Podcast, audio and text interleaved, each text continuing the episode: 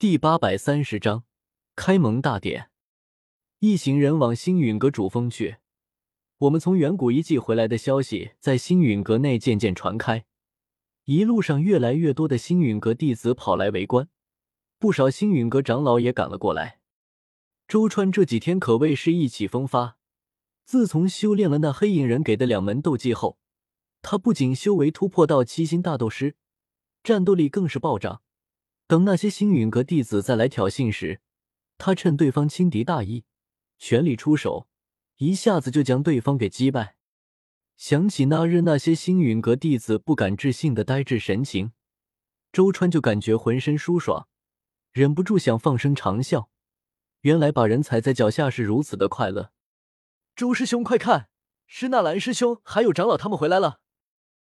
两个投靠了周川的星陨阁小弟子在人群中挤出一条路，周川不愿输了气势，抬手理了理身上的红袍，才走到人群前面，昂首挺胸，远远看去，果然见风尊者领头，一大群斗宗强者朝这边飞来。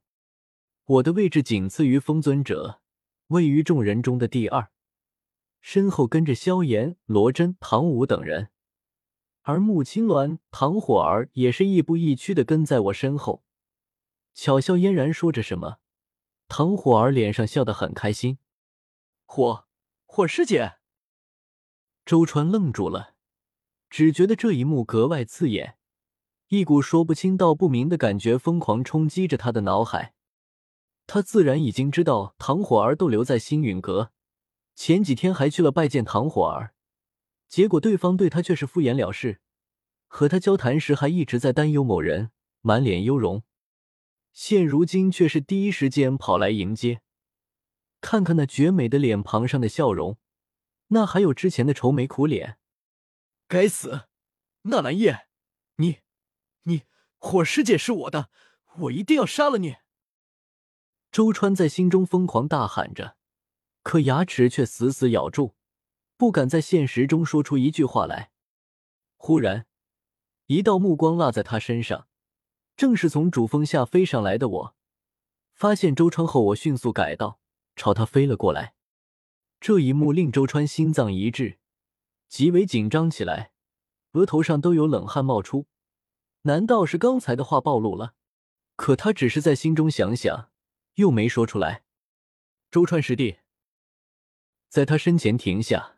我笑着打了个招呼，然后便发现他修为突破了，不由惊讶道：“想不到我才离开星陨阁不足一月，周川师弟竟然修为突破了，真是可喜可贺。”周川脸上挤出一丝笑容：“纳兰师兄说笑了，比不得师兄你。”穆青鸾跟了过来，因为没完成我交代的任务，心中有些紧张，此刻忍不住开口挤兑道：“叶师兄。”我听说这段时间周川他和星陨阁一些弟子相处的很不愉快，总爱和其他人打架斗殴，还花跑去学习了两门战斗斗技，真是浪费时间。说着，穆青鸾小脸一板，拿出自己星陨阁大师姐的威严，朝周川喝道：“周川，你虽然不是名列星陨阁名册的正式弟子，可也生活在星陨阁内，就应该遵守星陨阁的门规。”和其他弟子打架斗殴，你可知这已经触犯了星陨阁门规？与人私斗。一旁的唐火儿听完一愣，皱眉看着周川。这件事前几天周川来找他时，可从来没和他说过。他脸色瞬间沉下来，教训说道：“周川，你知道宗门为了你能和药尊者修炼炼药之术，花了多大的代价吗？结果你就是这么对待宗门的心血。”不好好跟着药尊者修习炼药之术，还与别人私斗，还去修炼不必要的战斗斗技，你这不仅违反星陨阁的门规，更是在浪费时间。周川听完面色煞白，只感觉心中好似有一把刀在绞着。霍，霍师姐，这不能怪我，是那些人跑来主动挑衅我，我只是正当还击。穆青鸾柳眉一挑，娇喝道。周川，你休要狡辩！我星陨阁弟子好端端的挑衅你做什么？而且就算你说的是真的，星陨阁这么多人，他们为什么不去挑衅别人，就挑衅你。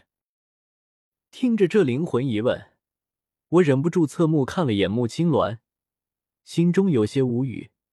周川被人挑衅，不就是你安排的吗？眼见三人吵开了，而且还有继续争吵下去的架势，我干咳一声，插嘴道：“青鸾师妹，虎儿，你们稍安勿躁，这其中是不是有什么误会？我看周川是地人，挺好的，应该不会做这种事情吧？”穆青鸾一愣，有些茫然的朝我眨了眨眼睛，似乎在问：“这不是你交代我的任务吗？你怎么还帮周川说话？”唐火儿听到我的话，火气顿时消了下来，只是看向周川的目光还是忍不住皱眉，似乎有些嫌弃。